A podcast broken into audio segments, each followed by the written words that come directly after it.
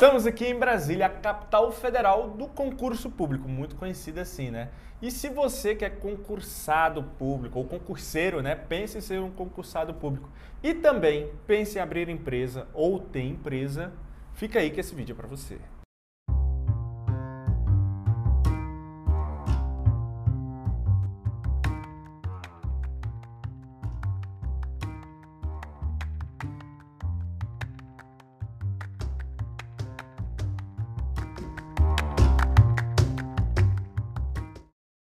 Fala galera, eu sou o Gabriel. Eu sou o Bruno. Estamos aqui para conversar sobre essa cidade maravilhosa, Brasília, que é muito conhecida pelos seus concursos públicos, né? Todo mundo quando sai da sua terra natal, sai lá da Paraíba, vem para Brasília, é pensando em um concurso público ou muita gente achando que é para concurso público, né?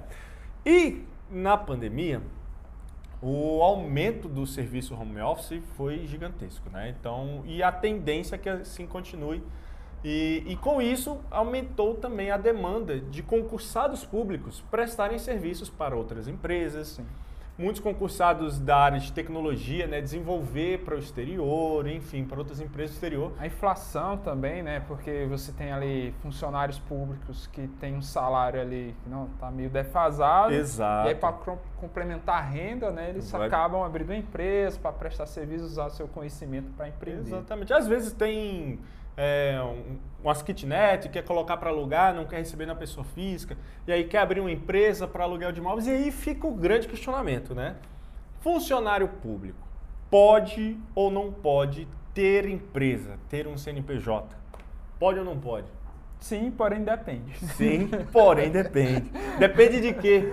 Depende da lei, né? Se a gente for para a esfera federal, né, então a gente vai lá para a Lei 8.112 de 1990, que ela traz algumas diretrizes, né, com relação a, a essa permissão, né? isso, né? Pros, e lá ela fala, né, que né, um funcionário público ele não pode ter ser sócio administrador de uma empresa e nem ter cargo de gerência, né, uma função é, de gerência ali, né, coordenando o dia a dia de uma empresa. Pode participar de conselhos administrativos, né, através do conhecimento dele e tal, mas nunca uma função gerencial em tese, né, isso aí diz basicamente o porquê disso daí, né? Porque o servidor público, né, já, já diz o nome, é um servidor público, é um funcionário que ele foi eleito pelo seu intelecto, né, fez ali uma prova, concorreu com outras pessoas ali no concurso, então por ele ter um intelecto, uma, umas skills maiores, ele foi eleito ali, ele passou naquele concurso para trabalhar e servir a população.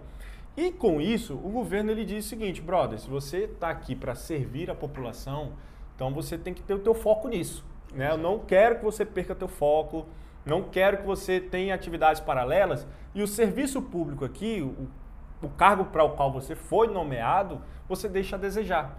Né? E aí isso gerou vários conflitos e enfim.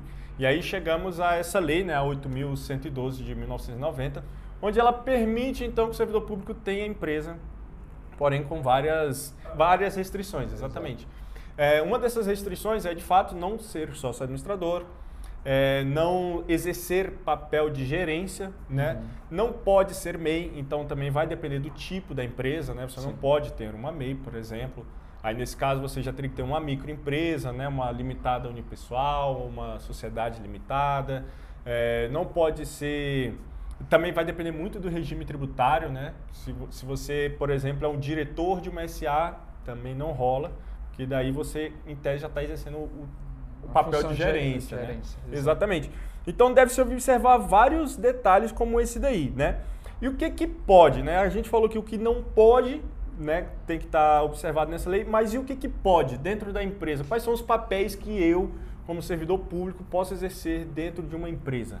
É, ele pode exercer né, o cargo de é, conselho, é, conselho fiscal, conselho administrativo, né, fazer parte ali, usar o conhecimento dele para é, ajudar a empresa a tomar algumas diretrizes, né?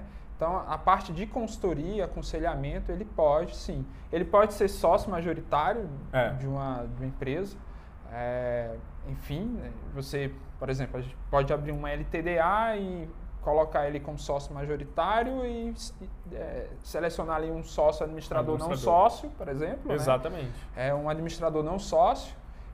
que é essa pessoa que vai fazer a parte de gerencial da empresa. o papel de gerente. E ele ali como investidor, sócio do projeto, né, ali como conselheiro fiscal, né, é, Exatamente. conselheiro administrativo. A ideia é muito simples, né? Não tem muito segredo, né? Então, assim, pode ou não pode? Pode, porém, desde que você tenha alguém para exercer esse papel de gerência por você, né? Você vai ali tá aconselhando, isso que o Bruno falou que encaixou perfeitamente. É, é importante a gente frisar que cada concurso tem a sua peculiaridade. Tá? Então, você, se o seu concurso é de esfera municipal, ou estadual ou federal, então você tem que observar isso antes, porque alguns, nem assim, eles permitem. Né? Tem alguns concursos que, mesmo tendo um sócio E pode até ter alguns que permitam, né? Vai depender é, da situação. Né? Exatamente. É, mas ali no, na esfera municipal, estado. A federal, ela, a, a 8.112, já... ela já é bem clara tal.